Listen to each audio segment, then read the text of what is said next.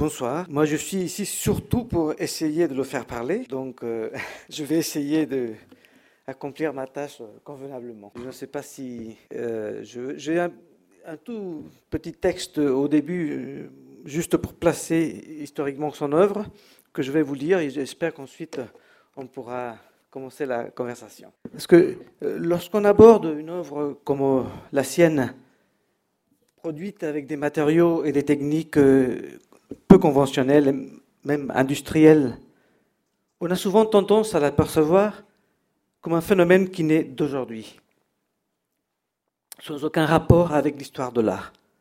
J'aimerais donc, si, vous le permettez, présenter un aperçu rapide de quelques moments euh, de l'histoire de, l'art euh, et de l'histoire de la couleur en Occident, afin justement de montrer comment son travail s'inscrit dans une longue, très longue histoire. Au Moyen Âge, en général, et parce que les arts plastiques ne visaient pas à produire une, une, image vraisemblable du monde visible, le peintre pouvait employer la couleur avec une grande liberté. Ceci au moins du point de vue technique, puisque symboliquement il en allait autrement. Plus tard, la Renaissance inaugure une peinture dont l'une des finalités est au contraire de reproduire au plus près l'image optique que nous avons des choses. Il s'agit alors d'une image prenant le monde pour modèle. J'aimerais faire une comparaison rapide que nous avons ici entre ce manuscrit espagnol du XIe siècle, le Beato de Facundo, et Botticelli.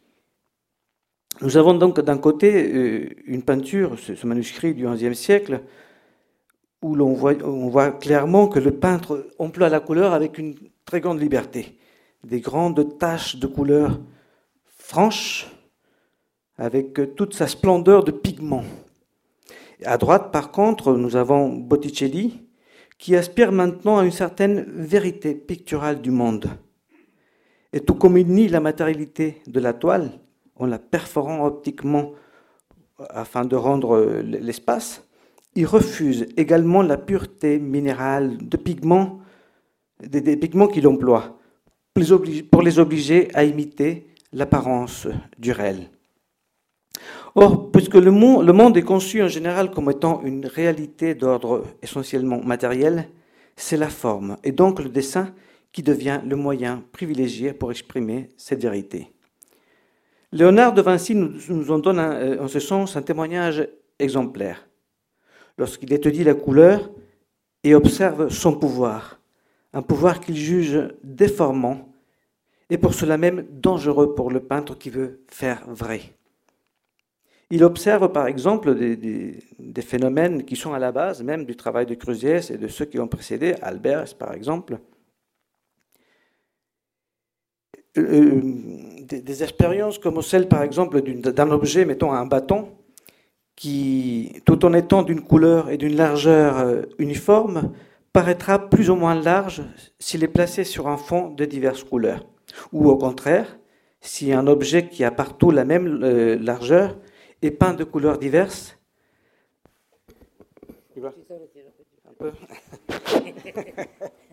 C'est le maître depuis 30 ans. Ça va, vous entendez là?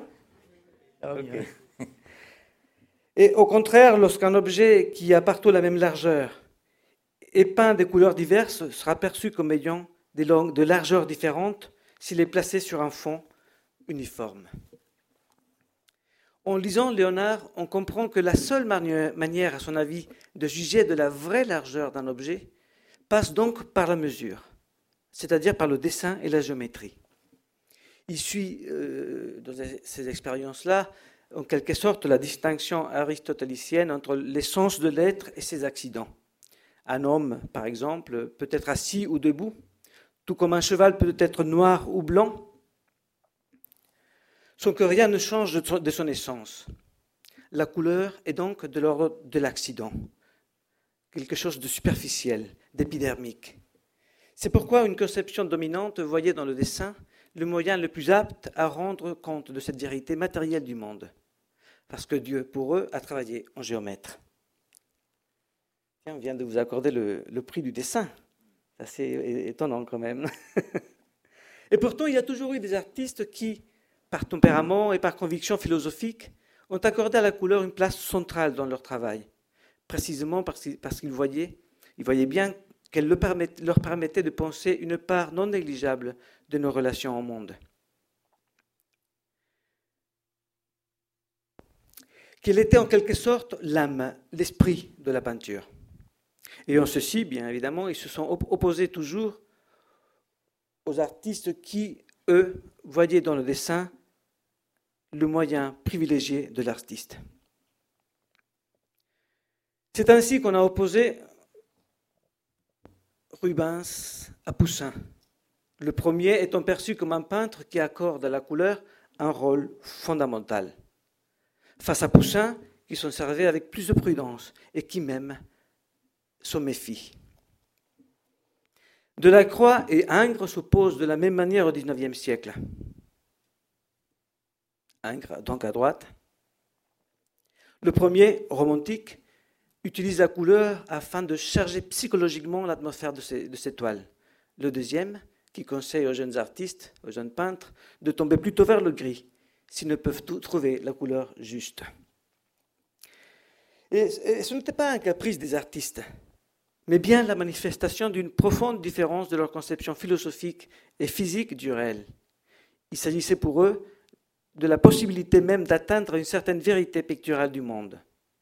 Et c'est pourquoi cette querelle ne trouvera de véritable solution que lorsque le développement de l'électricité et l'électromagnétisme ruinera la conception mécanique du monde naturel tout au long du XIXe siècle. Et si l'on ajoute à cette modification de notre conception du monde naturel le poids du romantisme puis de l'impressionnisme, qui accorde, vous le savez, à la couleur une place essentielle dans leur peinture, on comprend pourquoi ce n'est qu'au XIXe siècle que l'on peut concevoir cette idée étrange pour un peintre classique de dessiner avec la couleur, c'est-à-dire de construire l'œuvre avec l'élément le plus variable et le plus ambigu de la peinture. Parce que la couleur devient alors un moyen qui permet aux artistes de penser un monde où la matière a perdu de son essence, de ce caractère d'essence, ou si vous le voulez bien, où la solidité de la matière s'est trouvée en quelque sorte contestée. C'est alors seulement, et tout particulièrement au XXe siècle, euh, que s'ouvre la possibilité d'une œuvre exclusivement centrée sur la couleur. Et c'est ici donc, euh, dans cette histoire séculaire, que vous venez vous insérer dans, les années 50 avec un projet qui pourrait sembler fou, en tout cas pour un peintre, pour un artiste peintre. Un projet qui cherche non seulement à travailler exclusivement avec la couleur, comme l'ont déjà fait Albert avant vous, mais qui cherche en plus à la libérer de la forme et de tout support matériel.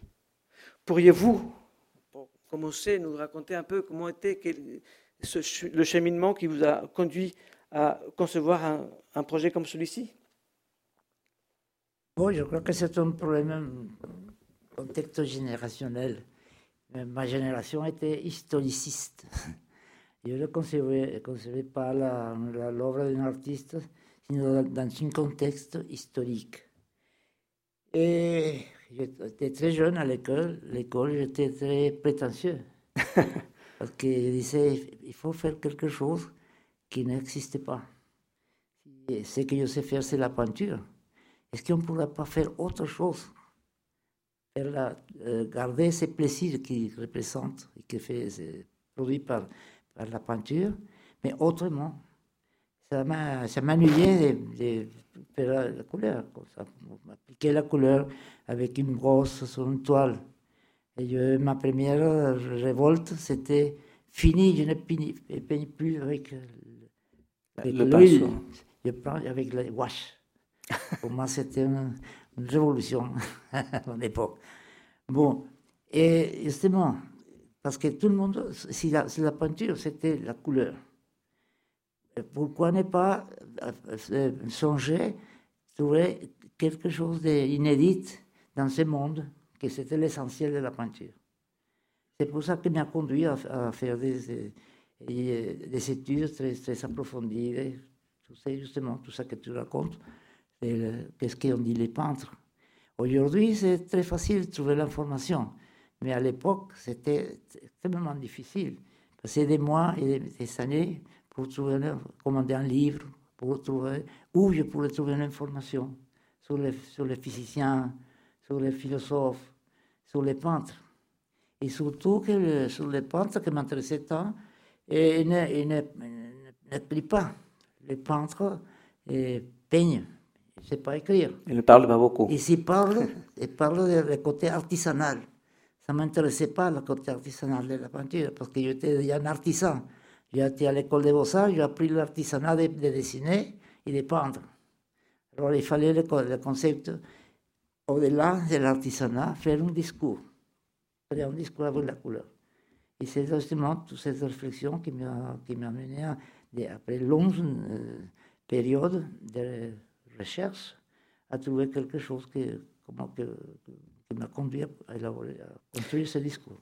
Oui, c'était un processus euh, assez long euh, qui était à la fois plastique et théorique, c'est-à-dire que vous étudiez en même temps euh, les œuvres d'art qui vous intéressaient, où vous voyez une possibilité de, travailler, ou en tout cas de trouver des, bases de quelque chose de nouveau, mais aussi une, toute une recherche théorique du point de vue philosophique et, technique sur la couleur, certes.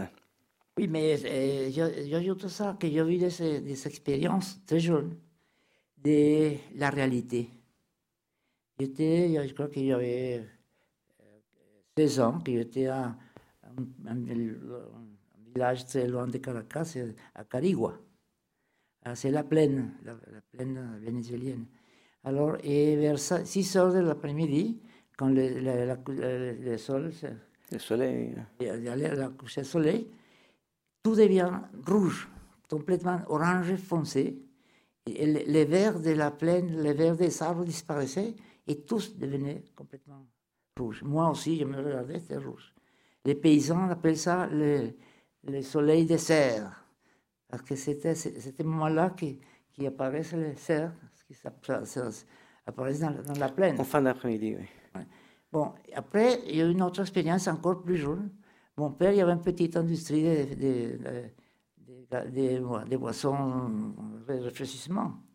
Il y avait un là, je mettais le liquide sur la, sur la bouteille, il les plaçait sur, un espace, il y avait là un vitrail. Et toutes ces couleurs orangées, comme la Coca-Cola, le, comment s'appelle l'autre La colita. Tout ça se reflétait sur le sol et moi je me mettais, et ça j'étais tenté avec cette couleur-là. Et l'autre expérience, c'était euh, encore plus jeune, quand ma, grand-mère me servait les petits déjeuners.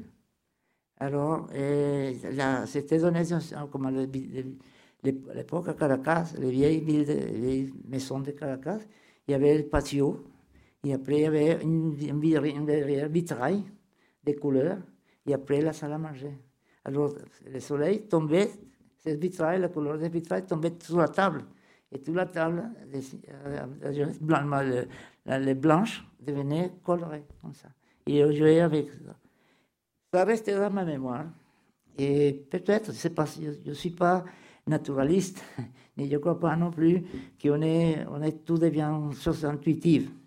Bien sûr, l'expérience, après la connaissance et, la réflexion, peut euh, intervenir pour construire un discours. Je crois que c'est la base de tout ça. Mais je trouve qu'il y a quelque chose d'intéressant. Il y a des observations d'une part faites sur le monde, sur, le, paysage, de la couleur lumière. Mais en tant que peintre, on vous a appris à appliquer un pigment sur la toile. C'est justement la contradiction que je pourquoi si la couleur, l'air est coloré?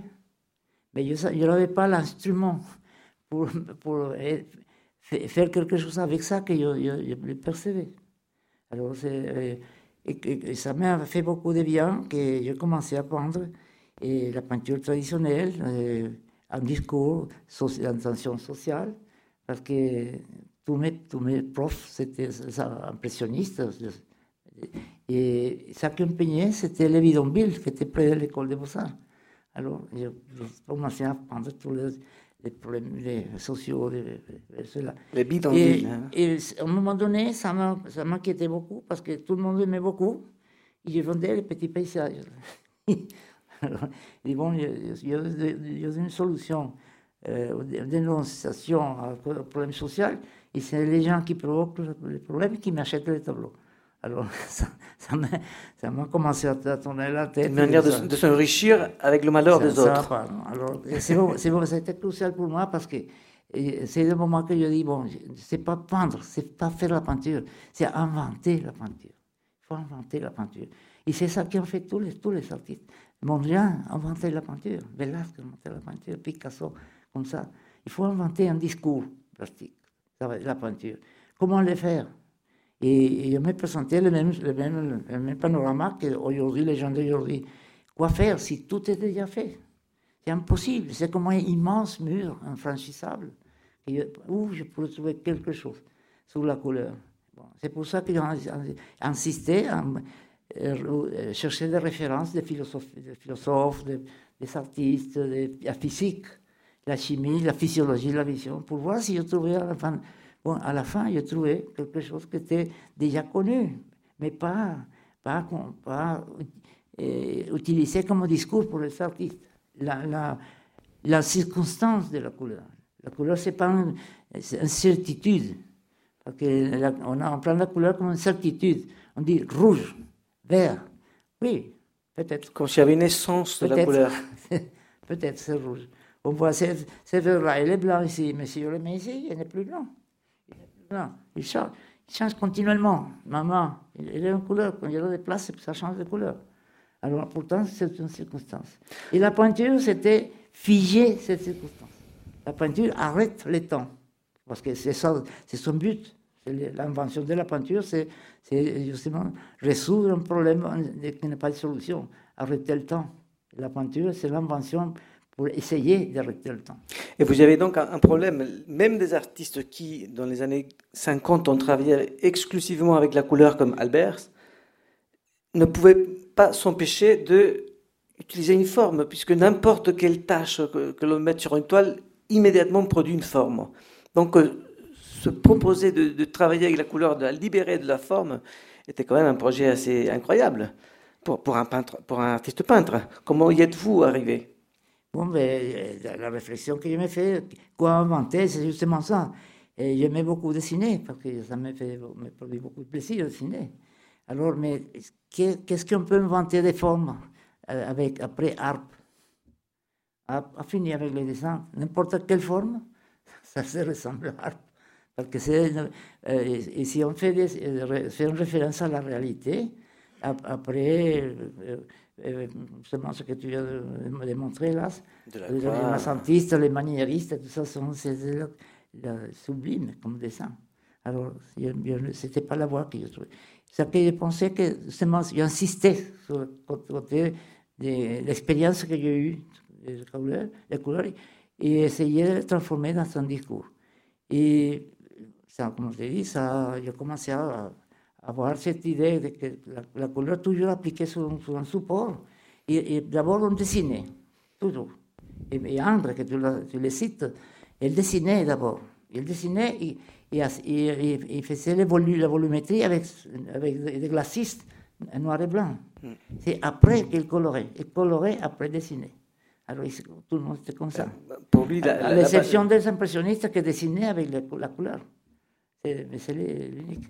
Mais justement, plus tard, plus tard, cet équivoque, je le dis tout le temps, des impressionnistes, ils se sont rendus compte de l'instabilité de la couleur. Oui, mais il y a, un, gaffe. Ils sont arrêtés à nouveau. Ils sont continués à devenir un souvenir de la réalité, pas la réalité elle-même. Et la couleur, on ne peut pas la manifester qu'en la réalité parce que c'est comme la vie. C'est une, succession d'événements. C'est une perception de l'instant. C'est exactement comme la musique, la parole. La parole de disparaît. La musique, le son disparaît. On ne peut pas peindre le son, on ne peut pas arrêter le son. La couleur, on ne peut pas Nous avons ici, justement, je projette en ce moment deux images. Une nymphéa de Monet et en bas une physichromie de Crusiès. Un peu pour vous montrer en même temps qu'il y a une continuité de propos. C'est-à-dire, Monet, dans ses nymphéas, ne peint même pas l'objet, il peint le reflet de la lumière sur l'eau. C'est intéressant parce que le fait de vouloir peindre que le reflet indique déjà ce qui l'intéresse, la couleur et la couleur lumière.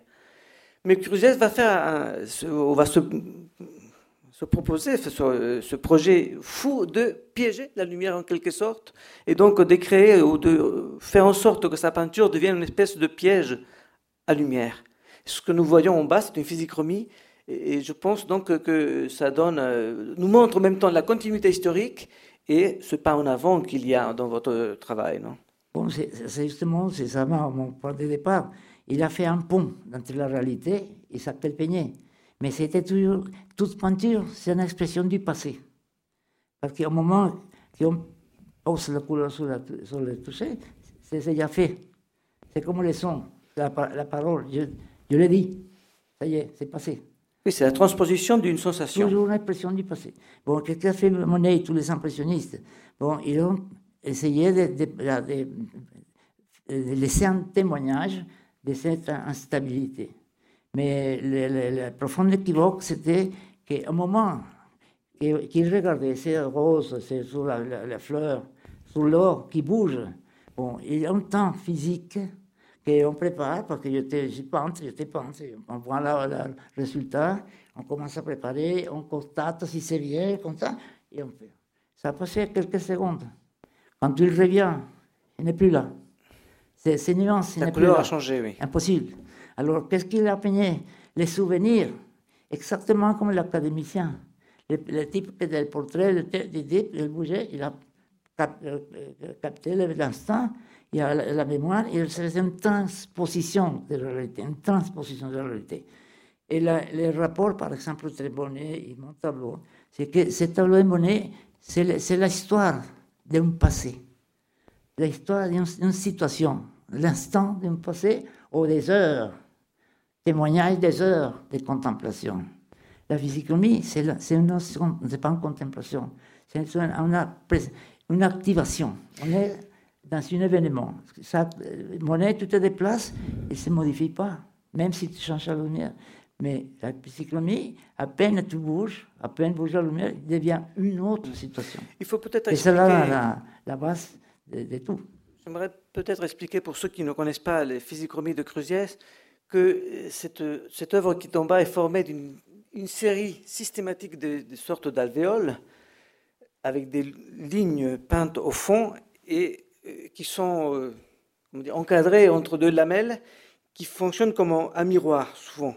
Donc euh, il, va se créer une espèce de, d'atmosphère colorée, de la couleur reflet qui flotte réellement sur la superficie de l'œuvre. Et évidemment, avec notre déplacement, cette couleur et toutes ces gammes de couleurs changent. Donc ce n'est pas quelque chose qui est peint, c'est une couleur qui émerge de, de la peinture.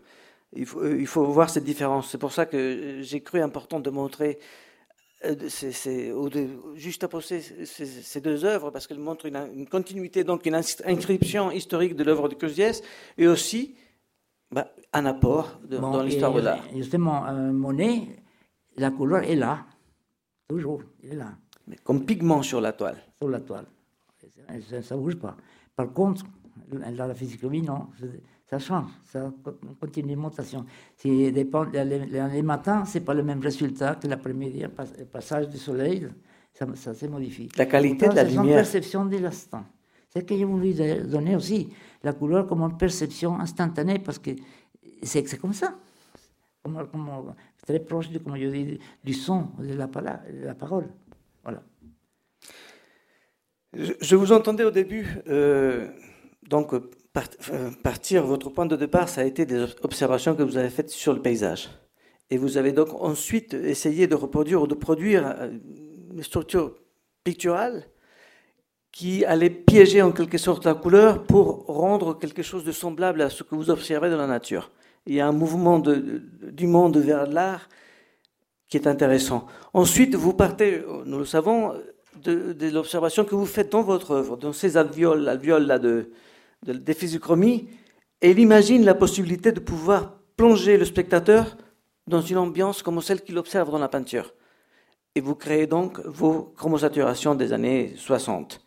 Il y a donc un, double mouvement d'une observation du monde vers l'œuvre et ensuite de l'œuvre vers le monde qui, à mon avis, permet d'étudier une autre manière de s'inscrire dans, l'histoire pour votre travail. C'est-à-dire que cet aller-retour entre le monde de l'œuvre et l'œuvre le monde donne l'image même de, l'art tel que on l'a décrit par exemple depuis l'Antiquité. Il y a une phrase qu'a citée Van Gogh quand il a écrit, à, son, frère Théo, et il lui dit, je ne connais pas de meilleure euh, définition de l'art que celle-ci.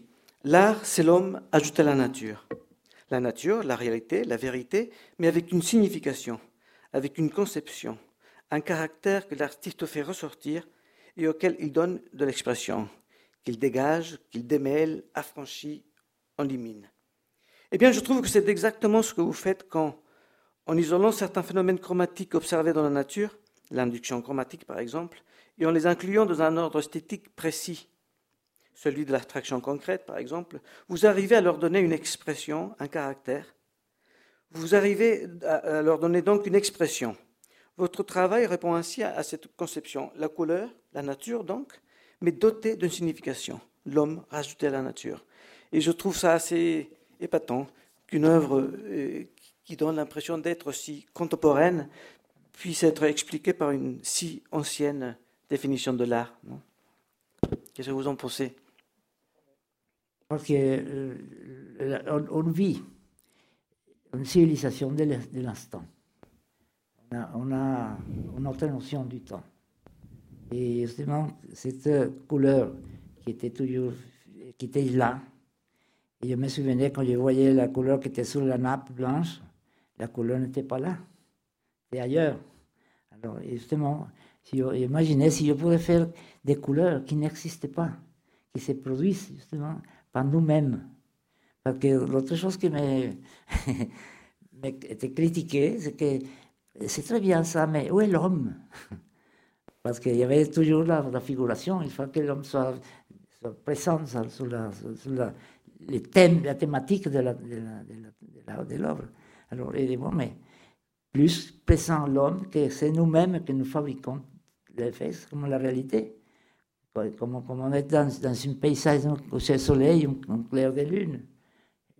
C'est nous qui, mythifions c'est un phénomène, c'est nous qui transformons ce phénomène naturel, simple, dans, dans la poésie, dans la terreur, dans l'amour, tout ça que signifie notre sensibilité, notre monde intérieur.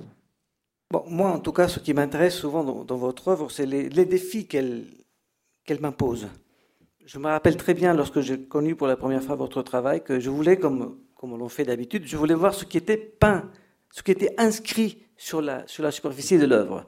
Et évidemment, euh, comme, ça arrive souvent avec ceux qui à une physiognomie pour la première fois, moi aussi je devenais, j'arrivais pas à voir. Ça fait mal aux yeux. Ça fait mal aux yeux. c'est vrai, je voulais, parce que je voulais voir ce qui était peint, ce que l'artiste avait inscrit. Et ce qui est intéressant dans vos œuvres, c'est qu'elles vous imposent à voir autre chose. C'est-à-dire qu'elles vous imposent à voir, ou vous poussent à voir non pas ce qui a été inscrit dans l'œuvre, mais ce qui émerge d'elle. Et là, c'est quelque chose qui est, à mon avis, très significatif dans la pensée euh, moderne et contemporaine. Je pense, par exemple, à, la théorie justement de l'émergence telle que l'on pensait, par exemple, en biologie.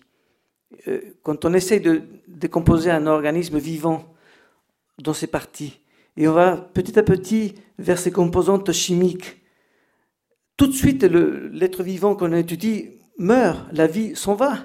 Et on n'arrive pas à trouver où est finalement la vie? On va arriver jusqu'aux composantes chimiques qui, produisent la vie en détruisant la vie.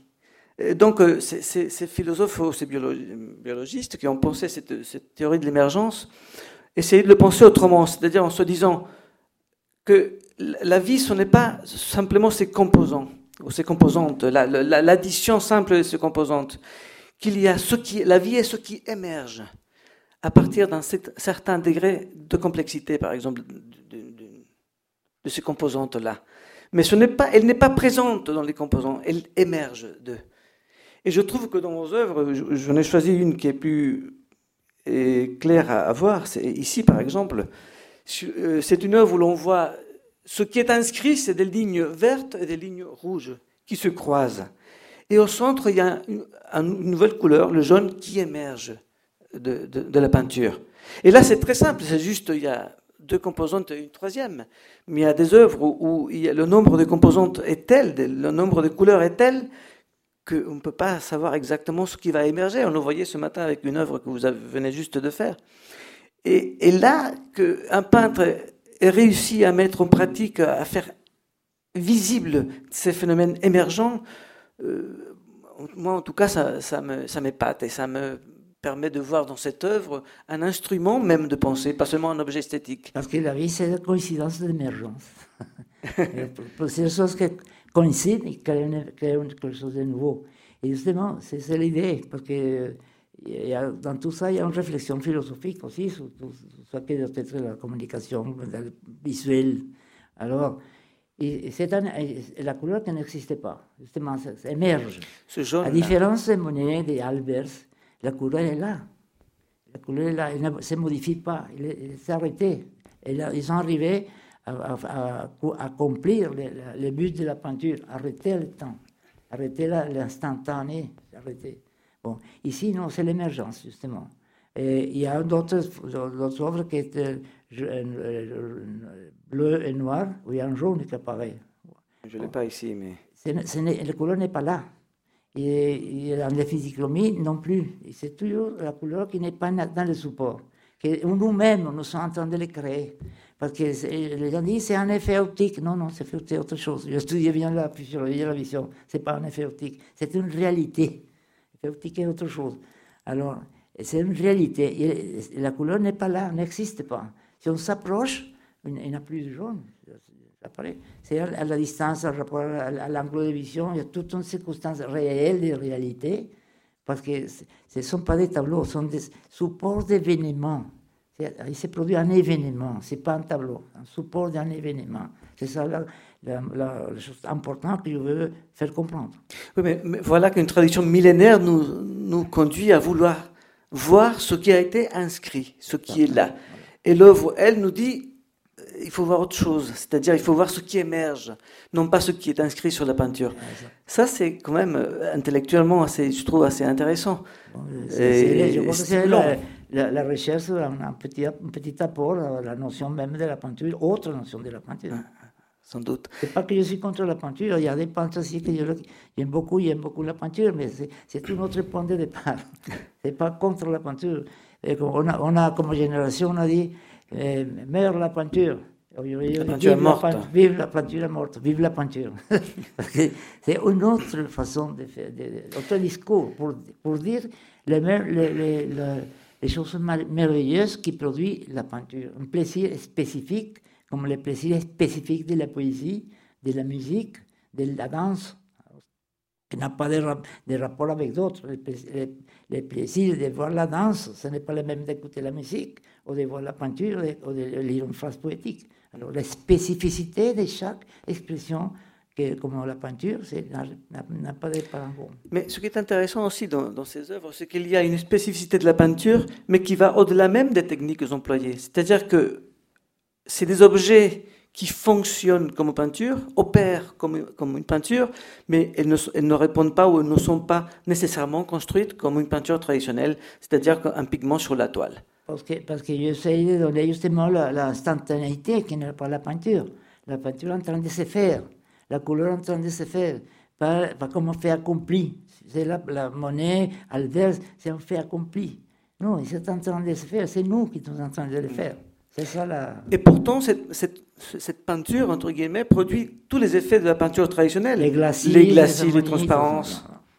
Donc il y a une manière d'opérer. pas. Non il y a une manière d'opérer et de penser en tant que peintre qui est euh, moi aussi en tout cas ça m'intéresse en tout cas que cela existe, que la peinture n'est pas simplement ses moyens techniques, mais aussi une manière de penser et d'opérer.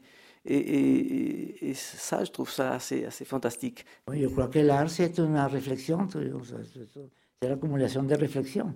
et, la peinture, les plaisirs, comme la musique. Le plaisir de la musique de, de, de romantique ou de baroque n'est pas le même plaisir de, pop, de la musique pop ou la musique de Stravinsky. Ça, ça, change les, les, les, données pour le plaisir, ça change les données. Mm. Alors, je de, de donner un autre point de départ. Ce qui exige donc de l'observateur, aussi de, de, nous tous, une manière différente d'approche. C'est-à-dire qu'on ne peut pas s'approcher à, à, une peinture comme on approche un texte. Possible. Euh, on ne peut pas raconter un, un accord de Do majeur. On ne peut pas le, raconter. Je, je, pense souvent à une phrase que j'ai lue chez Merleau-Ponty quand il parlait de la peinture abstraite et qu'il disait ce, ce, genre de peinture, on, ne peut pas le lire, la lire comme un texte. Elle est, elle est imprégnée de sens, ce qui est différent. On peut, cette œuvre-là, on ne peut pas la lire, on ne peut pas l'interpréter comme un lit ou, un, ou on interprète un texte. Une œuvre qui est imprégnée de sens, il faut l'aborder autrement. Et regarde que justement la peinture, la peinture référentielle, que, c'est le vrai nom pour la peinture figurative, c'est la peinture de référence à la réalité, comme était toujours la peinture. De quoi parlaient les gens? De la thématique ou du dessin? Des choses qu'on puisse euh, repérer, comparer si ça ressemble à la réalité ou non. Ici, il n'y a rien qui se ressemble à la réalité, parce que c'est une réalité elle-même. Oui, il n'y a pas de thématique en tout cas. Non, parce qu'elle elle crée une réalité. Ce n'est pas une référence à la réalité. C'est ça la, le point de départ de toute cette recherche. Et donc, euh, tout le sens qu'il peut y avoir dans cette œuvre émerge, pour utiliser le mot aussi, autrement. Il faut apprendre à le lire aussi à observer cette, réalité et à extraire le sens qu'elle peut avoir, mais c'est autrement. Ce n'est pas comme en lisant un texte. Bon, et cette idée que, tu, que tu as euh, là, de l'émergence, on les voit clairement dans les chromosaturations. Quand on rentre dans les chambres de couleurs, on voit comment la couleur émerge et disparaît et réapparaît, émerge et disparaît. Quand on rentre dans la chambre bleue, on est ébloui par la puissance du bleu. Au quelques secondes, quand il est là, il est disparu. Tout, devient blanc, presque lunaire. Et quand on voit vers le rouge, c'est aussi à, de nouveau l'agression. Et quand on rentre, le rouge commence à disparaître et ça devient des roses, comme ça. Et si on retourne vers le, regard vers le bleu, ça, à nouveau, le, bleu est là présent, émerge à nouveau. Alors, c'est des émergences successives de la couleur. C'est se faire, la couleur est en train de se faire. Pour moi, c'est assez fascinant de voir une œuvre qui, euh, où l'on ne peut pas voir ce que l'artiste a voulu dire, mais on doit au contraire se demander ce que l'œuvre, elle, nous dit, ce qui, ce qui émerge d'elle. Et c'est un comportement différent, il faut clairement l'aborder autrement. Et je, je l'ai vécu comme expérience. Euh, au début, tout début, je voulais toujours, toujours savoir ce que l'artiste a voulu dire, ce qu'il a voulu inscrire là. Et j'avais vraiment du mal à, me, demander, à me poser d'autres questions, tout simplement. Ce qui émerge là, ce qui apparaît, et qui n'est pas toujours contrôlable. Là, avant de venir justement ici, on a vu une œuvre qu'il venait juste faire. Et si dans certaines pièces comme celle-ci, il peut parfaitement savoir ce qui va arriver, c'est-à-dire qu'il il sait parfaitement que là où il y a les lignes noires, ce qui va apparaître, c'est le complémentaire optique du bleu. Là, il peut le savoir, parce que le nombre de données euh, initiales est vraiment minimum. Une trame bleue, une trame noire. Mais lorsque le nombre de données s'amplifie, et, il a cinq ou six ou une dizaine de trames qui sont entre, entre mêlent, alors là, c'est impossible tout simplement de contrôler ce qui va arriver, ce qui, ce qui émerge. Non, ce sont impondérables. Et justement, chaque œuvre que je, je peux prévoir certaines choses pour la connaissance, pour l'expérience. Mais toujours, c'est une grande surprise, ce tableau que tu viens de voir, c'est insolite. pourquoi c'est rouge? Il n'y a pas de logique. Alors pourquoi c'est rouge? Certainement qu'il y a une, logique, mais elle est si complexe qu'on n'arrive pas à... on parle que l'œuvre, ce n'est pas le support, c'est l'événement, c'est ce qui va au-delà de l'œuvre en soi, comme la peinture, comme la musique, la poésie. Ce n'est pas le, support, non. Qu'est-ce qui, qui, va au-delà de là? Bon, c'est en tout cas une œuvre de notre siècle, sans doute. Moi, je, trouve que c'est des œuvres qui nous suis, Je suis très content parce que tous les gens qui s'intéressent à mon travail, ce sont la nouvelle génération. Et quelques-unes de ma génération, parce que la plupart de la mienne étaient, étaient ciegos, aveugles. aveugles. ne comprenaient absolument rien. Et je me souviens que la première euh, chromosaturation, que yo à la fin à le, à le faire parce que personne n'intéressait. C'était justement une exposition qu'organisait les moines à, à, Grenoble, à la Maison de la Culture de Grenoble. Et il fait là comme, exactement comme celle d'aujourd'hui. En 68, c'est ça? 68. Ah, je crois, oui. Alors, et les gens ben, rentraient, et comme on ne voyait ni objet, ni dessin, ni rien, je regardais les ampoules, ils partaient. Ils restés. Non, non, il n'y a rien à voir. Aujourd'hui, c'est très beau. Je vois les, je- les jeunes qui rentrent et tout de suite, ils se rendent compte que quelque chose se passe. Quelque chose se passe. Il y a, resté un, petit moment, tout de suite, c'est la découverte. Ça me plaît énormément parce que c'est un étonnement. Par exemple, il y a des œuvres qui s'appellent une, induction du jaune, de la couleur, de la jaune, que c'est des, li- des lignes euh, bleues, et noires et blancs. Bon, il y a un jaune très, c'est évident. Et les gens, je leur dis, qu'est-ce que tu vois là? Ah oui, c'est du bleu, blanc et jaune. Non, il n'y a pas de jaune. Comment? C'est un, étonnement. Alors ça devient des, nouveaux fans. Parce qu'ils voient, ils regardent, mais ne voient pas. Les gens sont habitués à regarder, mais ne voient pas. C'est pour ça qu'un artiste voit, parce que savoir dessiner, savoir voir. Euh, Quand on apprend à, voir, on sait dessiner. Alors c'est pour ça que l'artiste détecte les minimums, les minimums détails dans, l'environnement, parce que c'est une habitude de, de voir, pas regarder, voir. Voilà. Ah, ça fait un petit moment déjà qu'on euh, parle un peu de, des idées, des concepts qui émergent dans cette peinture. Et pourtant, euh, c'est très souvent qu'on entend parler de certaines personnes, en tout cas, qui parlent ou disent que euh, toute peinture comme la vôtre, qui se concentre d'une manière si évidente sur des effets optiques, est une peinture rétinienne. Que, que répondriez-vous à cette... Bon, c'est une définition de ce qui ne comprennent rien.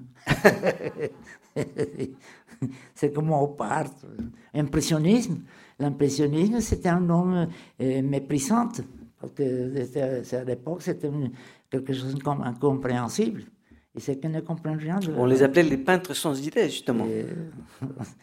Peindre un petit paysage, celui qu'on a à côté, le berger, le, comme, le marché le- à côté. le- le- le- les, nominatifs cinétiques. J'étais toujours contre. Parce que ça n'explique pas. Ça explique mon travail. Parce que les gens croient que cinétique, c'est un petit bidule avec un petit moteur qui bouge. qui bouge. Non, c'est pas tout ça qu'on a parlé. Il y a une réflexion profonde de philosophie, de, de l'histoire de l'art. Dire, on, on a, on a, on sait ça dans une base euh, historique. C'est pas la, la- les, les bidules inventés le jour lendemain, non. Alors c'est pas, c'est pas cinétique. Je suis cinétique. c'est- Je ne suis pas cinétique. Alors si c'est comme ça, un petit bidule, je ne suis pas cinétique. Et pourtant, ce petit bidule qui tourne a été une œuvre importante quand même au XXe siècle. hein. Bon, attendez, on dit comme ça parce que la première, et que c'est la plus précise, justement, c'est à, à, euh, à Gabo, Euh, justement, Gabo, 1920, qui fait le manifeste réaliste. C'est le vrai concept. C'est- C'était- un petit bidule qui bougeait. un petit qui crée un, un, un cône Un virtuel. cône, oui. cône virtuel. Alors, c'était le discours correct. Après, ça a eu une grande confusion avec opar cinétique, tout ça, c'est véritablement, c'est- et ça va s'éclaircir dans le temps, j'espère. Oui, il faut apprendre à voir au-delà du petit moteur et du petit fil de fer qui tourne. Il faut apprendre à voir pourquoi on a fait ça, qu'est-ce que ça veut dire que cette ligne Oui, devienne un cône. cette manifeste réaliste, il y a une analyse historique, de- philosophique de, de- de- de tout ça. C'est pas les petits bidules. Sans doute. Euh, et pourtant, on l'entend souvent, hein, et pourtant, euh, on- c'est très souvent que j'entends dire euh, c'est un art rétinien, optique rétinien, comme si c'était possible qu'une œuvre, qui serait d'ailleurs un prodige, Mais alors, je te Qui puisse- je La lecture, c'est c'est- c'est rétinien. qui, pardon? La lecture, l'écriture, c'est Euh, rétinien. Si vous me laissez parler, si vous me laissez finir, je- justement, je dis ça. Ce serait un véritable prodige, une œuvre C'est comme qui on dirait de, puisse de le la faire. musique. Ah, c'est l'oreille. C'est l'oreille, voilà, c'est l'oreille. C'est la spécificité de la peinture, c'est celle d'être un art pour et par la vision, sans doute. Mais une œuvre qui, elle, arriverait à arrêter le processus de la vision à, un seul un moment, jus- jusqu'à la rétine, serait un véritable prodige. Ça n'existe pas. Mais euh, t'imagines la, la, la cuisine, c'est C'est le canard. C'est pas, la, pas la cuisine, c'est la langue. Je ne sais pas si, si, vous voulez intervenir, euh, faire des critiques, euh, des observations. Euh, ça peut peut-être introduire un élément et faire qu'il y ait des choses qui émergent. Un peu plus compliqué. Émergent des contradictions. ben, les contradictions sont source d'idées nouvelles, de, de, discussions. Ce, ce, serait intéressant qu'il y ait quelqu'un qui introduise une note différente.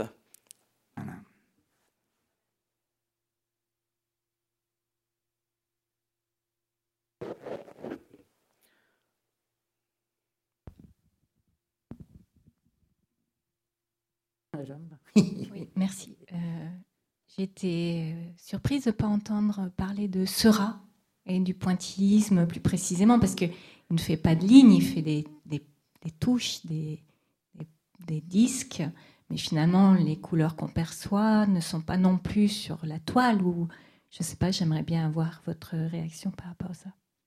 Seurat, justement, je me laissais poigner par cœur. Alors, justement, a étudié beaucoup. Et ce que je répète, c'est un fait accompli. Ce n'est pas un événement. Parce qu'à l'époque, n'existait pas cette notion du temps qu'on a aujourd'hui. Je suis un homme d'aujourd'hui, de mon temps. Pour nous, c'est l'instant, ce n'est pas le passé. Encore, les gens du 19e siècle, c'était la notion du temps arrêté. Le temps que la peinture, c'était les témoignages sur un support statique sera fait la recherche grâce à Chevrel et à toutes ces euh, euh, découvertes de la couleur. Et il a fait une, une couleur qui n'est qui n'est pas en train de se faire. C'est une couleur déjà peinte. C'est du passé.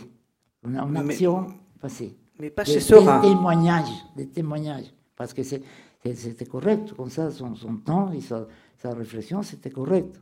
C'est ce qu'il devait faire. Mais aujourd'hui, je ne peux pas faire ça. Parce que je suis une, autre notion du temps et de l'espace que devrait être. Mais Seurat, c'est effectivement l'un des premiers artistes qui fait appel à, la notion de, de d'addition optique, c'est-à-dire de mélange optique des couleurs, qui est déjà dans vos œuvres. Ça, il n'y a pas de doute. Hein. Ce n'est pas seulement la peinture qui est témoignage du passé, c'est là il y a aussi un mélange optique recherché consciemment.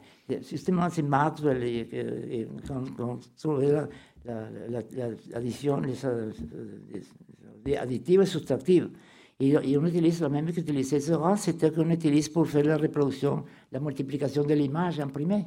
C'est des petits points de couleur qui, par son approche, comme on fait Albers avec les plans la même chose que fait euh, avec l'approche des points, des couleurs qui produit une autre couleur. Albert le fait avec des plans, des, des, masses de couleurs euh, plates. On aurait pu faire une image comme celle-là avec, avec Sera, sans doute. Attendez, l'idée, les propos de mon travail, c'est l'événement. Ce n'est pas les témoignages.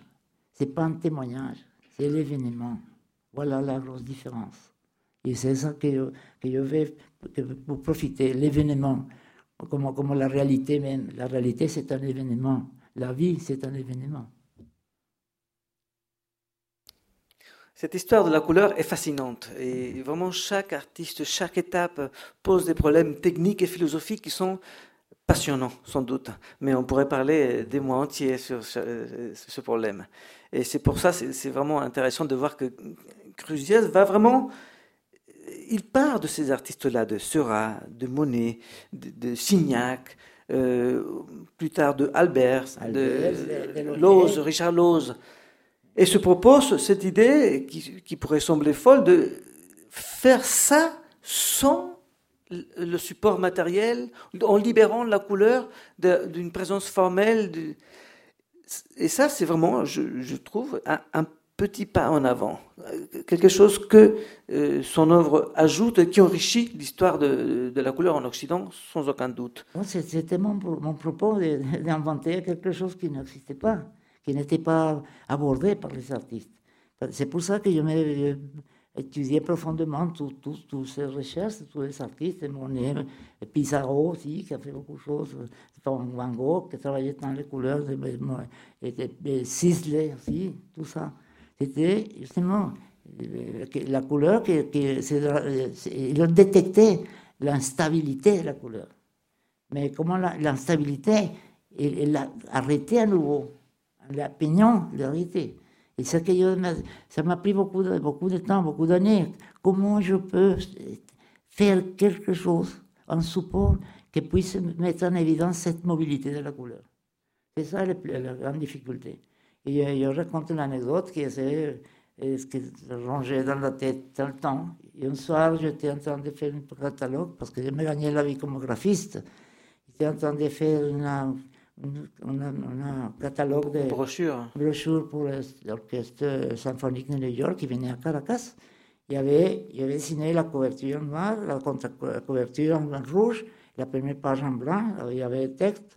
Alors, c'était tard dans la nuit, et je commence à feuilleter, et tout à coup, je vois que la feuille rouge de la contre-couverture euh, tentait de rouge la page blanche. Alors j'ai commencé à jouer avec la prochaine Eureka. Peut-être avec ça, je peux trouver la, les bases d'un support qui fasse la couleur en train de se faire. Parce que, fur et à mesure que j'approchais la, la, couleur s'est modifiée. Alors, c'est pour ça que j'ai fait toute cette structure linéaire. Je peignais une, bande, une couleur d'un côté et de l'autre, et comme ça, la réflexion, ça l'air, la réflexion. C'est pas la couleur pente, c'est une, lecture directe, c'est une lecture indirecte de la couleur. Et pourtant, euh, euh, entre cette petite découverte de la brochure et la première physichromie, il y a une série d'expériences euh, plastiques. Que, et peut-être, on peut peut-être profiter de cette occasion pour le montrer. Ça, c'est l'une des toiles qui se fait en 1957, après cette expérience. Donc, il veut déjà lancer la couleur dans l'espace. Justement, il y, a un problème de fatigue rétinienne, justement, que par, par moment, si vous regardez fixement, il y a des formes, des séries de formes qui ont des blancs et noirs il, devient en avant. Et après, par fatigue, ça, ça, se disparaît, il devient de forme colorée. Ça veut dire comme un accordéon, la vision, pour essayer d'amener la couleur à l'espace. Mais encore, c'est le plan. La, dimensionnalité. L'intention était là. Il voulait, par ce mouvement de, où la toile s'enfonce et se, euh, vient en avant, lancer la couleur dans l'espace. Mais ça ne fonctionnait pas, ça ne marchait pas. Mais l'intention était là ça m'a pris longtemps, justement. comment Comment? Là, c'est un autre essai qui fait. Euh, pourtant, il est celui-là, il est antérieur, de 1954, non? Laquelle euh, Celui-là, il faut le voir. C'est 57, quoi? Ah non, c'est 54. C'est déjà l'intention, là, c'était d'amener le corps dans l'espace. Avec un relief et la réflexion que ça produisait sur le blanc. Il y a le blanc qui fonctionne comme un écran. Il y a des sortes de petits cylindres de couleurs qu'il peint pour, en essayant de, que, de, comment dire, que par le reflet, la, couleur, la couleur reflet se projette sur le blanc.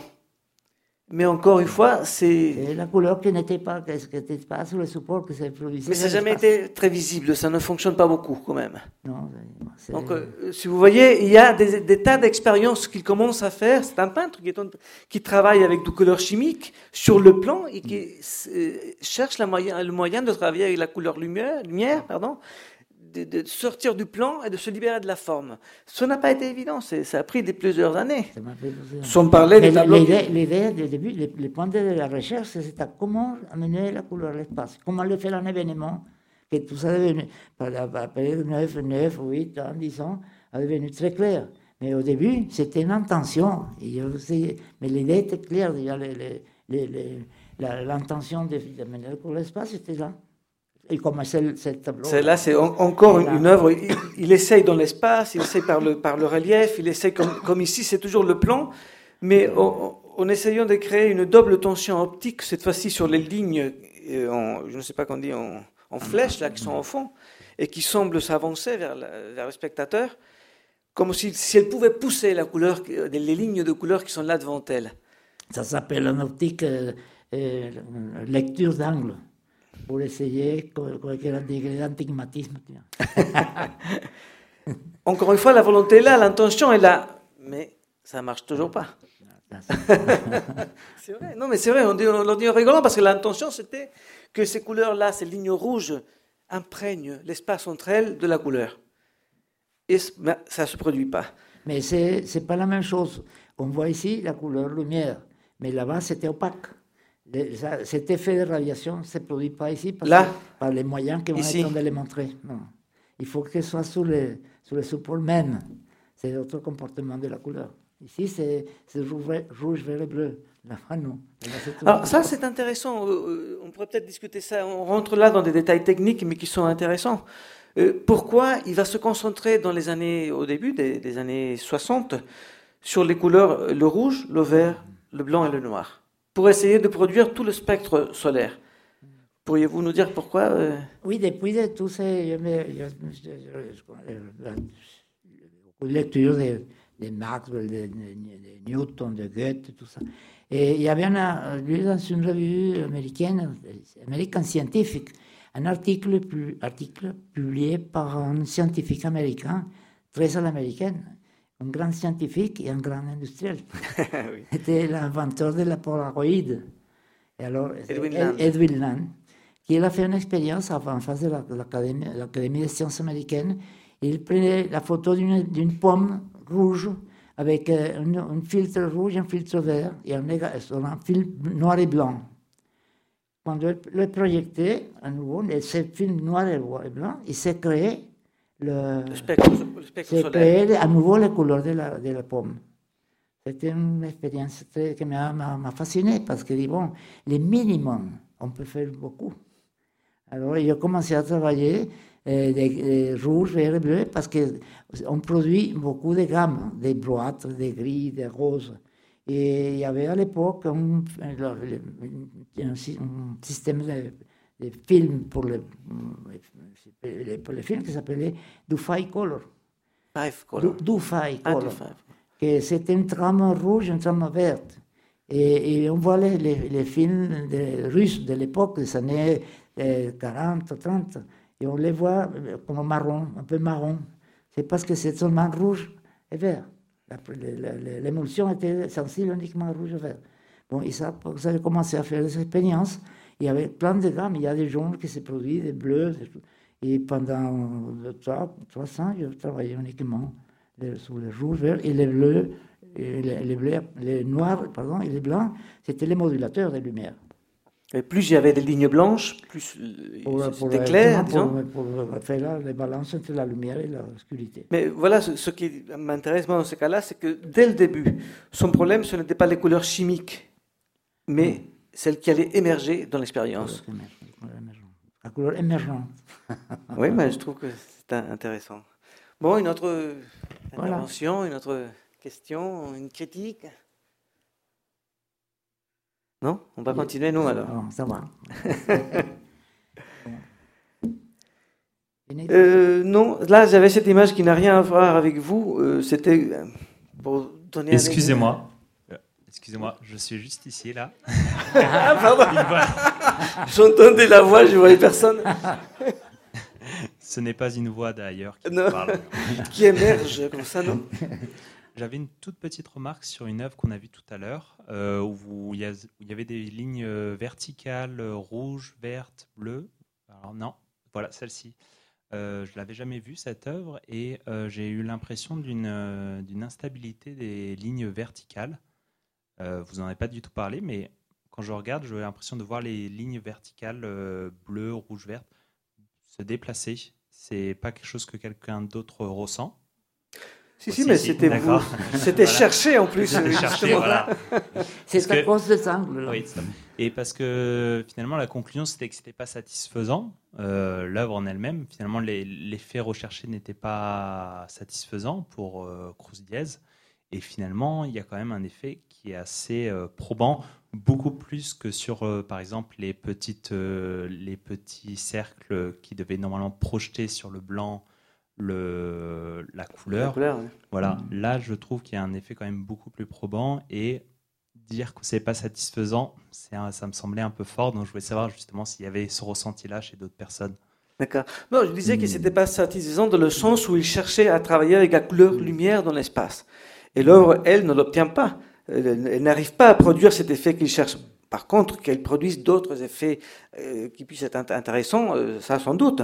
Mais en tout cas, celui qu'il cherchait, l'effet de la couleur dans l'espace, l'œuvre n'arrive pas à le produire. Et c'est pour ça que je disais qu'il n'était pas encore satisfaisante en fonction de ce que lui était en train de chercher. Une autre chose que, que je n'ai pas dit. Je n'essayais, de faire beau au LED. Ça, ce n'était pas mal. J'essayais de faire quelque chose où, quelque chose s'est passé quelque chose. Et même, c'est pour ça que j'utilisais, c'est partir à la, la, la, les opticiens connaissent ce phénomène. Ça m'a foutu que ce soit euh, plastique, que ce soit un phénomène optique. Non, non, non, non. Ce qui m'intéressait, c'est créer l'événement. Comment que, ces couleurs qui étaient toujours, et pour tout le monde, figées sur un support, pourquoi n'est pas si, si la couleur est dans l'espace, tout est coloré, regarde, c'est jaunâtre. C'était justement la grande préoccupation et c'est pour ça que j'utilisais tous les moyens. Qui, même j'ai fait une œuvre qui m'a produit une motette terrible. c'est l'estroboscopie. J'ai fait une, un cercle rouge, un cercle jaune avec un moteur et ça produisait un, jaune, comme, exactement comme dans le tableau qu'on a vu, mais dans l'espace. Mais mal la tête. bon, là, on touche un problème fascinant et compliqué, celui de la beauté dans l'œuvre d'art. C'est vrai que souvent, euh, les artistes disent que leur travail a très peu de choses à voir avec le beau ou la production de beau. Et, et, pourtant, ils produisent du beau. C'est une dialectique, c'est pas moi. non, c'est intéressant parce que c'est vrai que le, beau, c'est une convention euh, générationnelle, ça change, ça évolue avec le temps, donc le, le beau n'est pas quelque chose de, fixe, c'est clair. C'est quelque chose, en tout cas, que les artistes conjuguent au futur non, quelque chose qui va émerger aussi de l'œuvre. La, beauté, c'est une convention générationnelle. Et la beauté, c'est produit de, l'objet dégagé. C'est une dialectique qui s'établit. Dans cette dialectique peut surgir la terreur, l'amour, la beauté, tout ça. Comme avec une femme. Oui, mais c'est intéressant de voir des œuvres qui ont été produites euh, en dehors de toute préoccupation esthétique, quand même finissent par produire du beau. Bon, là, c'est en principe, c'est Évidemment, une beauté différente, autre, qui exige une autre manière de voir, mais c'est quand même au moins l'un des effets de, la peinture. C'est l'un des produits de la peinture, même si ce n'est pas le moteur premier. regarde, c'est du beau. Tu écoutes aujourd'hui les sacrés du printemps, c'est beau. Il y a un moment qui était présenté, c'était horrible. horrible. Certaines de ces œuvres, je les vois aussi belles je sais qu'il y a des gens qui trouvent ça horrible, ou, enfin même moi, je les trouve belles. D'une beauté autre, il n'y a pas de doute. Ce n'est pas la beauté des, impressionnistes. Mais il y a quelque chose qui se passe. Il vient de dire. Euh, oui, il y a quelque chose qui se passe, mais il y en a qui sont en plus belles. Et ça, c'est assez épatant. C'est une dialectique, en tout cas, assez, difficile souvent à saisir.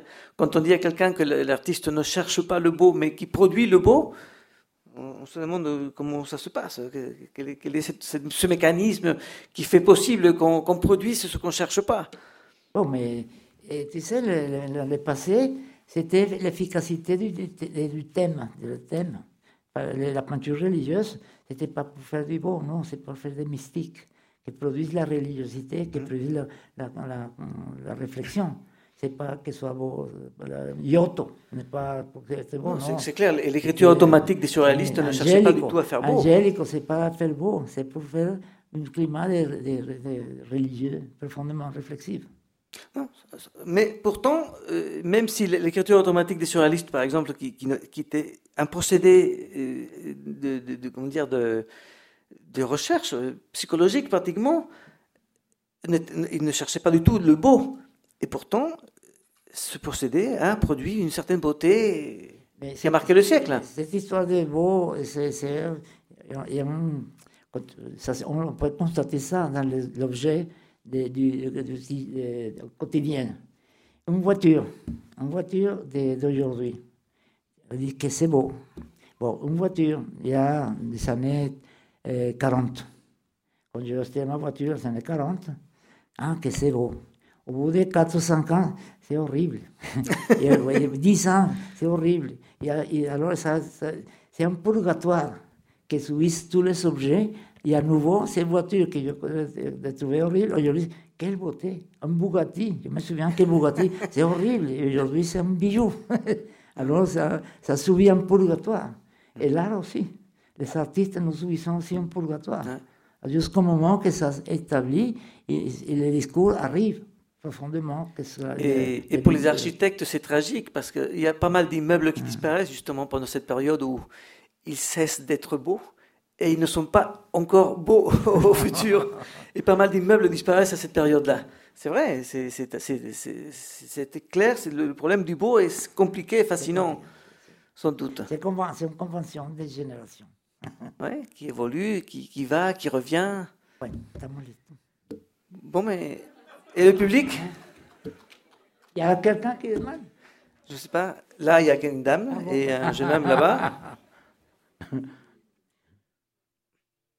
Bonjour. Bonjour. Euh, Excusez-moi, cette question du beau, ce serait pas plutôt euh, une saturation de l'œil euh, ce, que vous, ce que vous dites au niveau de l'émergence, ce serait pas ça le beau Quelque chose qui nous surprend, qui, qui survient et qui, qui, nous étonne Parce que vous avez parlé d'enfer, de purgatoire. la beauté, ce serait le moment où on est étonné, on est ravi, c'est le paradis qui survient. Oui, mais souvent, quand on voit un objet qu'on trouve beau, on pense que c'est une espèce, quelque chose qui est là dans l'objet, comme une essence. Et on a du mal à concevoir que c'est quelque chose qui varie dans le temps. Oui, qui, ne fait que passer. En fait. Voilà, ce n'est pas un attribut de l'objet lui-même. Mm. Euh, on ne pourrait pas le mesurer, voir pourquoi il est beau, quoique il y en a pas mal qui l'ont pensé. Hein. Mais en tout cas, je pense que la conception contemporaine qu'on a du beau, ce n'est pas comme celle d'un attribut de l'objet. Mais c'est un, un, rapport, un rapport assez particulier et historiquement daté face, face aux objets et à leur apparence qui fait qu'à un moment donné, on puisse les voir beaux. Mais ce n'est pas du tout un attribut de, l'objet, non C'est une grâce. C'est une Une grâce. Une grâce Une grâce. Ah, une grâce, pardon. Ah, oui, oui, pourquoi pas Oui, sans doute. Et c'est ça qui est intéressant de, souvent chez les artistes souvent je, je, parle de la beauté comme quelque chose que qu'il secrète, que, que c'est vrai, l'œuvre secrète dans le travail. Dégage. oui, je pensais plutôt à la sueur quand on travaille, on, on, transpire, et ben l'artiste dans sa labeur secrète en quelque sorte de la beauté sans, sans y penser. Et bon, vous, vous, le, vous, vous, voyez ça comme vous voulez, mais j'essaye parfois de penser comme ça le phénomène de la beauté. Comment est-ce possible que euh, Breton, André Breton, quand il se mettait à écrire euh, en essayant l'écriture automatique, il ne pensait pas du tout. Ils s'en foutaient de la beauté. D'ailleurs, ils, ne voulaient surtout pas produire quelque chose de bon. Et pourtant, cela a été la source d'une nouvelle esthétique, d'une beauté nouvelle. Mais je crois que c'est aussi, ça dépend de la charge affective que l'artiste met sur, son travail. Parce qu'on on est un passionné. Je fais ce travail avec une passion, avec un amour profond. Alors, ça dépend de la charge affective que l'artiste met sur n'importe quoi qu'elle fait, qui après dégage vers les autres cette notion de beauté ou d'horreur. Si l'artiste vraiment, euh, par exemple, les, artistes du 19e siècle, euh, l'anglais qui fait là, les, fantômes et tout ça, comment s'appelle, les dessinateurs anglais.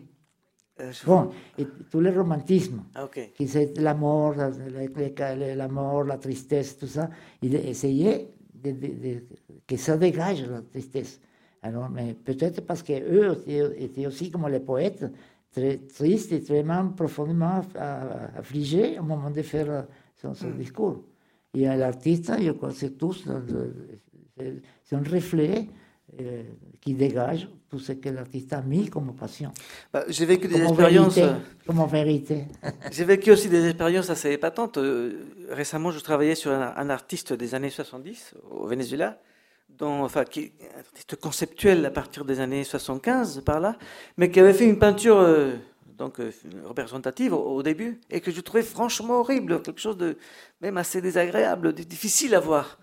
Et pourtant, c'est assez épatant. En étudiant son œuvre, en voyant euh, les, pourquoi il a fait, il a travaillé ces thèmes-là, et pourquoi de cette manière-là, et les liens qu'il y avait ensuite avec le travail conceptuel que j'appréciais plus, eh bien, c'est assez incroyable. Mais je commençais même à aimer ces œuvres-là. Et ça, c'était pas tant. Peut-être que Léonard avait raison, on, n'aime que ce qu'on connaît.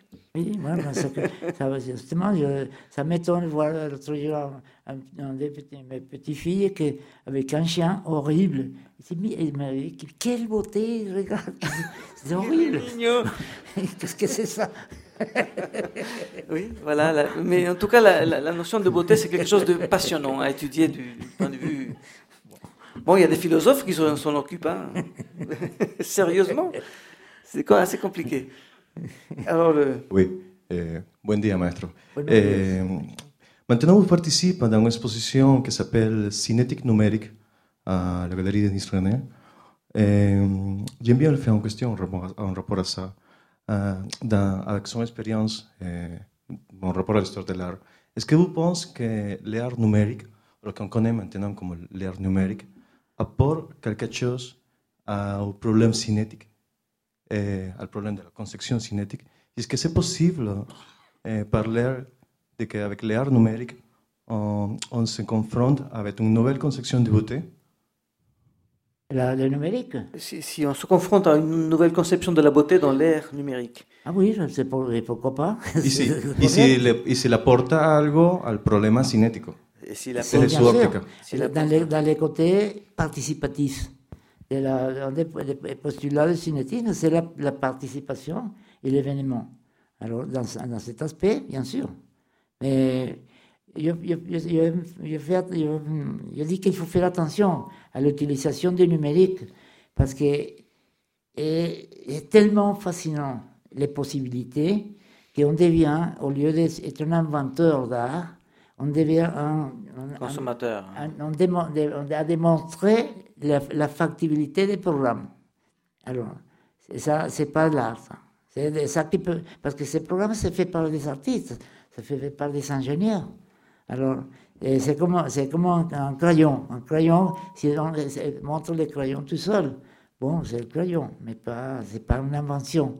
Et le moment que la, les numériques qui se prêtent à l'invention, faut faire beaucoup, beaucoup euh, s'avertir pour ne pas tomber dans la démonstration des de, performances du programme. C'est ça.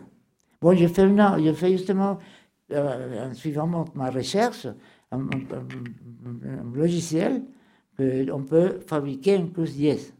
On peut, on a fait vous faites la même expérience que, que je fais dans mon atelier. Je vais transmettre c'est le plaisir que je sens au moment de découvrir des choses avec l'expérimentation et la recherche de, de toutes ces de couleurs. Et, dans le logiciel, pour transmettre ce côté de participatif et d'étonnement qui produit le moment où la couleur émerge. Mais ce n'est pas une démonstration de, la performance du programme. sûr. Par contre, moi qui étais euh, ouvrier dans votre atelier, j'apprécie l'imprimante parce que quand il fallait imprimer sa sérigraphie comme ça à la main, euh, c'était bien plus compliqué. Hein. Carlos, on a imprimé, imprimé des, centaines hein, de physichromies. Non, aujourd'hui c'est formidable parce que dans le passé, et je ne pouvais pas voir l'œuvre finie. Tout était comme une partition de musique, tout était dans la tête. Alors, et c'est à la fin, le plan de tableau, je l'ai démoli parce qu'il ne, ne, correspondait pas à, ma, à mes propos.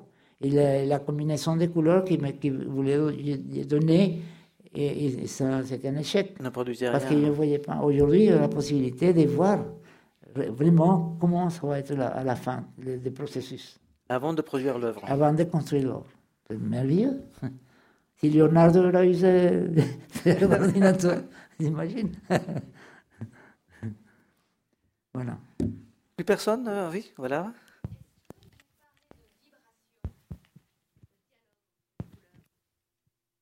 Et si, et si, vous parlez de vibration? Est-ce que dans votre œuvre, vous parlez de vibration, de dialogue entre les couleurs, cette émergence? de, de, de, vibration et de dialogue entre les couleurs. Est-ce que vous parlez de ça Des vibrations. Vibrations et de dialogue entre les couleurs. Oui, oui, bien sûr. C'est ça qui a fait Albert, les dialogues de les couleurs les vibrations. mais, mais, vous, vous vous en parlez de ces termes-là Oui, justement. Je, les choix de couleurs, je, je, fais attention de qu'ils puissent produire un événement, une, vibration, que se contredisent. La vibration est une contradiction entre les couleurs. C'est justement qui produit un événement. Si, ça, si c'est les, les, couleurs plus, plus proches, alors il ne se passe rien. C'est justement le côté vibratoire qui, qui, qui provoque tous ces événements que vous voyez dans les tableaux. je ne suis pas tellement sûr que quand même vous cherchez la vibration dans, dans les physichromies. Non. Non, c'est vrai. Mais c'est vrai. Au contraire, je vois qu'ils cherchent des atmosphères. Mais cette vibration gênerait plutôt la. Non, non, c'est pas ça. C'est pas ça. Mais les couleurs, ils fonctionnent parce qu'il y a un, une contradiction. Mais ce n'est pas une vibration nécessairement. Non, non c'est pas une vibration. Ah, j'ai raison.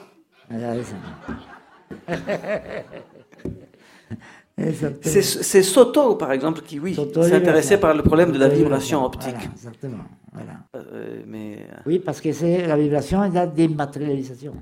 Oui, pour, lui, la vibration était synonyme d'énergie. Les changements de matière, Soto. Ça devient, le métal devient liquide. Voilà, dans le cas de Soto.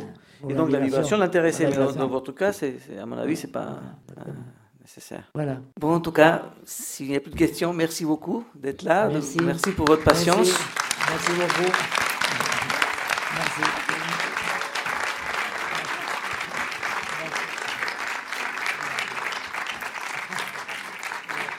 Euh, est-ce que c'est possible de poser ah. une autre question? En fait, j'en aurais plus d'une, mais je je ne vais pas trop vous faire euh, torturer. Alors, j'aimerais revenir sur cette idée d'interaction que je trouvais très intéressante, euh, parce que moi-même, j'ai manipulé ce travail interactif à la galerie Denis René et que je n'ai pas compris, en fait, votre intention. Euh, moi, ce que j'aime beaucoup dans mon expérience de spectatrice, c'est de, de, participer à la pensée de l'autre. Enfin, que l'artiste, en tant que penseur avancé par rapport à moi-même, me permettre de penser avec lui. Donc, euh, dans l'œuvre interactive, vous me proposez de penser à votre place et il me semble que vous avez une beaucoup plus longue expérience que moi dans l'usage des couleurs. Donc, ce que vous allez faire sera forcément plus intéressant que moi, ce que je vais faire. Donc, il me semblait intéressant de peut-être euh, que vous nous parliez de vos choix sur vos différentes, euh, je sais pas comment ça s'appelle là, les, expériences de, lignes de couleurs, excusez-moi, je n'ai pas le, nom, le titre en tête. Comment vous les choisissez? Il y en a bien que vous trouvez plus intéressantes ou plus pertinentes que, que d'autres. Et euh, voilà comment, comment vous décidez que c'est raté ou pas raté. Et, euh, et finalement, euh, bon, pour moi, l'expérience interactive de, du kidam ou du, du de l'amateur, elle est forcément ratée par rapport à son expérience qu'il peut avoir devant vos propres œuvres. Je ne sais pas si je suis très claire. Comment vous faites pour choisir? Les couleurs, non Pour les, les, trames de couleurs, il y en a, je pense que, que, M. Cruz-Diez considère que certaines sont meilleures que d'autres. Et pourquoi? Et pourquoi? Par l'affection. la couleur, c'est l'affectif. Ça touche l'affection. Donc vous pensez que toutes sont bonnes la, Les choix de couleurs, c'est pas logique. Dans mon cas, c'est comme on dit, c'est trouver ce qui se contredisent pour, pour, pour provoquer un effet. Oui, et pourtant, ce, ce qu'elle dit est important. Elles ne sont pas toutes satisfaisantes pour vous. Non, non, non. J'ai fait des tableaux qui ne me plaisent pas. Mais j'ai fait la, la, discipline des chercheurs. Alors je le laisse. Mais surtout, je le mets de côté. Il y a un ami qui arrive et il dit Quelle maraville Mais il y en a même, cela m'est arrivé, euh, je les ai imprimés, j'ai mis des heures à les imprimer, et à la, à la fin, vous m'avez dit Détruisez-la, celle-là, je ne la veux pas. Donc euh, là, c'est intéressant. C'est affectif. Bon, et affectif et qui ne correspond pas à ce que je pensais arriver à faire. Entre le projet initial et le résultat, que vous attendiez J'attendais un résultat plus puissant, il n'a pas, pas, pas donné, alors je l'ai démoli. Donc c'est de l'ordre de l'efficacité et pas du goût. Justement, il n'est pas efficace. C'est pour ça que je démoli. Comme ça, souvent. voilà. Bon, merci.